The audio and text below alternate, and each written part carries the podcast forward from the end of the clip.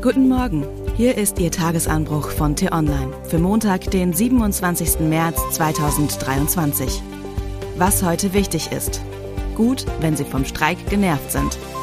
Geschrieben von der politischen Reporterin Annika Leister und am Mikrofon ist heute Anja Bolle. Das wird ein stressiger Tag in Deutschland. Mit den Gewerkschaften Verdi und EVG streiken heute zwei Branchengrößen gemeinsam und entfalten dabei ihre volle Macht. Der Fernverkehr der Deutschen Bahn fällt aus. In vielen Bundesländern fahren auch Regional- und Straßenbahnen nicht. An den Flughäfen bleiben viele Maschinen am Boden und sogar der Schiffsverkehr ist betroffen. Deutschland steht an diesem Montag still. Das ist natürlich ärgerlich für Millionen Menschen, denn die allermeisten müssen ja trotzdem zur Arbeit, zur Schule und zum Arzt. Groß sind der Ärger und das Unverständnis sogar bis hinein in die Redaktionen der Republik. Von einem Land in Geiselhaft schreiben Kommentatoren und davon, dass der Streik vielleicht legal, aber illegitim sei, weil zu groß angelegt. Wir haben genug Probleme, twittert der Gründer des Recherchenetzwerks Korrektiv, David Schraven. Dann machen die Gewerkschaften noch welche. Zum ersten Mal in seinem Leben habe er für einen Streik kein Verständnis. Du meine Güte, dachte T-Online-Reporterin Annika Leister, als sie diese endzeitlichen Zeilen las. Um Deutschland scheint es wirklich schlecht bestellt zu sein. Allerdings nicht wegen des Streiks, sondern weil dieses grunddemokratische Mittel, das Arbeitnehmern wahre Macht in den Verhandlungen mit ihren Chefs verleiht, so dermaßen kaputtgeredet wird. Fassen wir doch mal die Fakten zusammen. Die Inflation frisst seit Monaten die Einkommen der Arbeitnehmer auf. Die Verbraucherpreise sind sehr viel stärker gestiegen als die Löhne.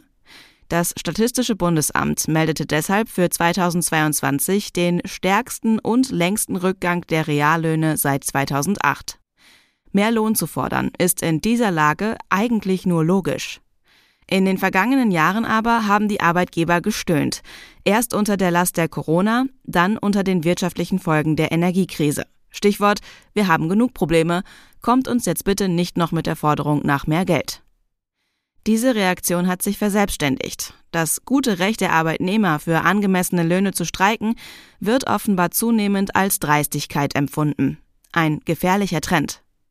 Damit aber soll jetzt Schluss sein. Mit 10,5 bzw. 12 Prozent mehr Lohn fordern die Gewerkschaften, was angesichts der Teuerungslage nicht allzu abwegig ist. Der Streik ist deswegen nicht nur legal, sondern auch legitim. Er setzt das Signal zur Kehrtwende. Arbeitnehmer lassen sich nicht mehr vom Krisengestöhne beeindrucken. Jetzt sind sie dran. Dass die Gewerkschaften so einen erheblichen Teil Deutschlands zum Stillstand bringen werden, ist aber eher von Vor- als von Nachteil. Je härter der Streik, je deutlicher er spürbar wird und je mehr er uns alle nervt, desto höher ist die Wahrscheinlichkeit, dass die Arbeitgeber ihnen entgegenkommen. Seien Sie deshalb heute gerne genervt wegen des Streiks. Es ist nur zu verständlich. Aber die Gewerkschaften sollten nicht der Sündenbock sein. Sie können ein Vorbild für andere Branchen sein.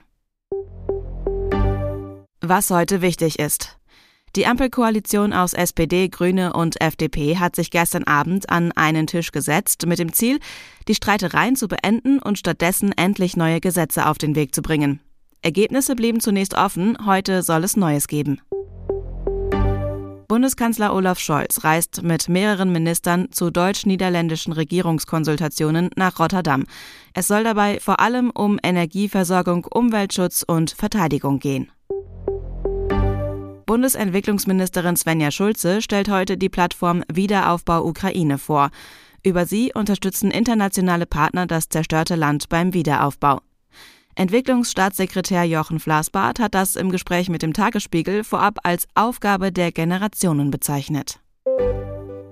Und was ich Ihnen heute insbesondere empfehle, bei uns nachzulesen, im Nord Stream-Krimi führten Recherchen unter anderem von der New York Times in die Ukraine.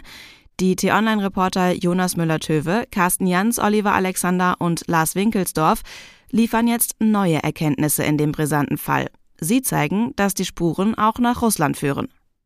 Den Link zu der Recherche finden Sie in den Show Notes. Und alle anderen Nachrichten gibt es auf t-online.de oder in unserer App.